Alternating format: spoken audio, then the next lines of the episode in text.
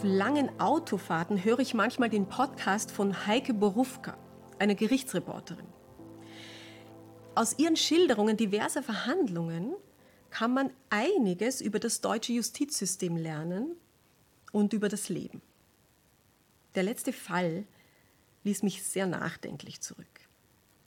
Angeklagt war eine 45-jährige Frau wegen fahrlässiger Körperverletzung. Und das Entsetzliche an der Tat, das Opfer war ihr neunjähriger Sohn.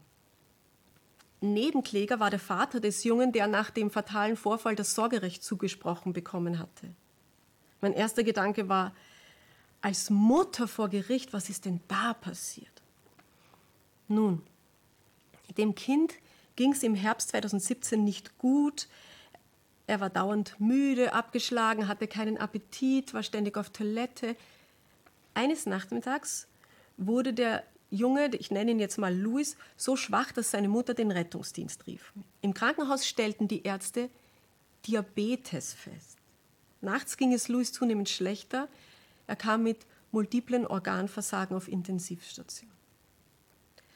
Das, so wirft die Staatsanwaltschaft der Mutter vor, wäre zu verhindern gewesen, hätte man die Anzeichen früher erkannt und entsprechend gehandelt. Mein zweiter Gedanke war, wie bitte? Wird hier zur Anzeige gebracht, dass eine liebevolle Mutter nicht die fachliche Kompetenz besaß, eine medizinisch korrekte Diagnose zu stellen? Kann man dafür bestraft werden? Die arme Frau. Was läuft hier? Okay, vor den Richter muss die Frau nicht wegen ihrer Unwissenheit, sondern weil sie die Hilfe der Einsatzkräfte massiv blockierte.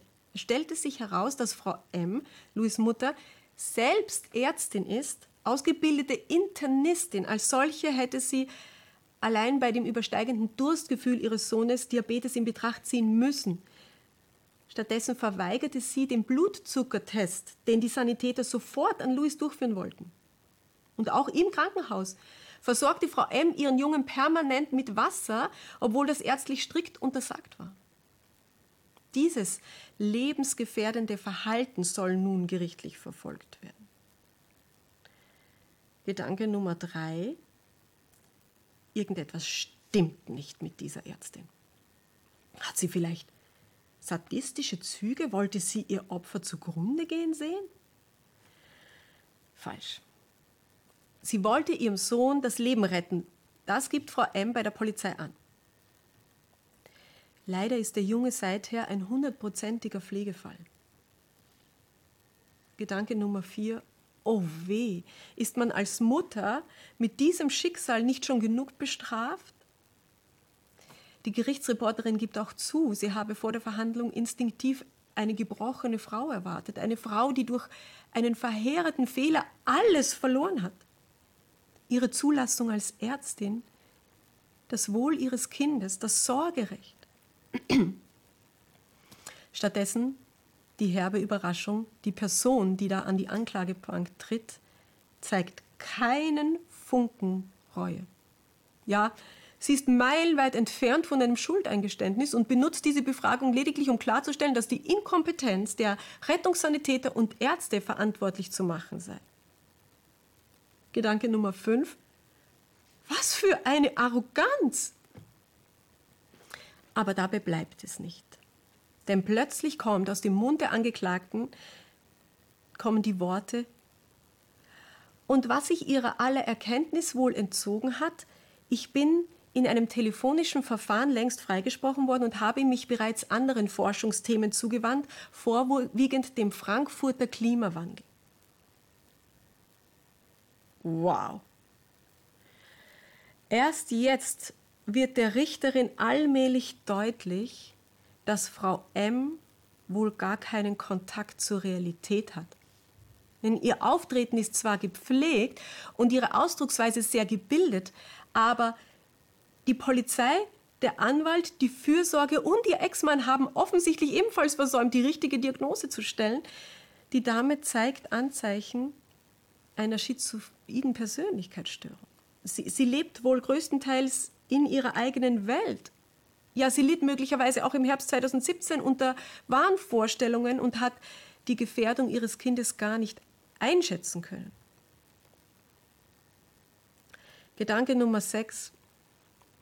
Was für eine Familientragödie. Hier gibt es wohl keinen Täter, sondern nur Opfer. Dieser Fall ist für mich ein Lehrstück darin, wie schwarz-weiß unser Denken funktioniert. Haben Sie es gemerkt? Dass mein Geist sich so rasch wie möglich ein Urteil binden wollte? Ich meine, und damit fünfmal komplett falsch lag und beim sechsten Mal erst recht überfordert war, die Verantwortung fair zuzuweisen?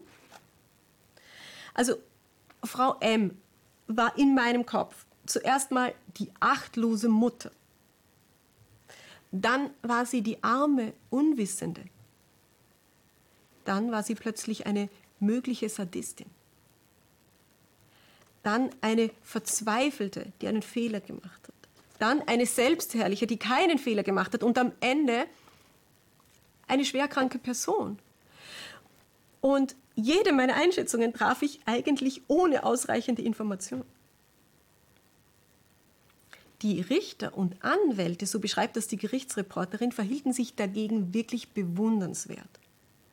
Während normalerweise die Parteien Verteidigung, Staatsanwaltschaft vor der Verhandlung kaum miteinander kommunizieren, regte diese traurige Geschichte alle Seiten dazu an, sich freundlich darüber miteinander auszutauschen, ja zu beraten, wie man gemeinsam der Wahrheit auf die Spur kommen konnte und dieser schicksalsgebeugten Familie helfen konnte mit Respekt, mit Empathie begegnete man Frau M, trotz aller Irritationen und gerade als offenkundig wurde, dass sie möglicherweise gar nicht einsichtsfähig war, versuchte man, sie einfühlsam dazu zu bewegen, einem Gutachten zuzustimmen.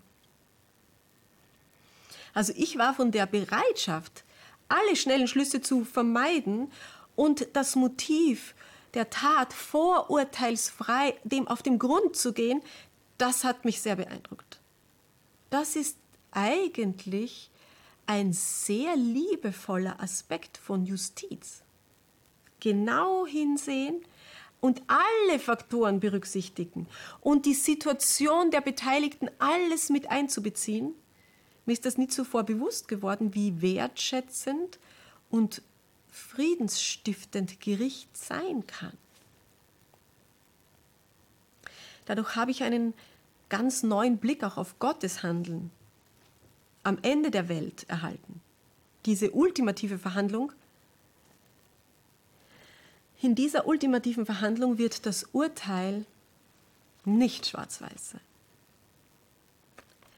Es wird nicht hart und schnell fallen wie ein Bein. Es wird das Ergebnis einer intensiven, fairen und fürsorglichen Auseinandersetzung mit jeder individuellen Situation sein. Davon bin ich überzeugt, weil ich den Richter kenne. Shabbat Shalom.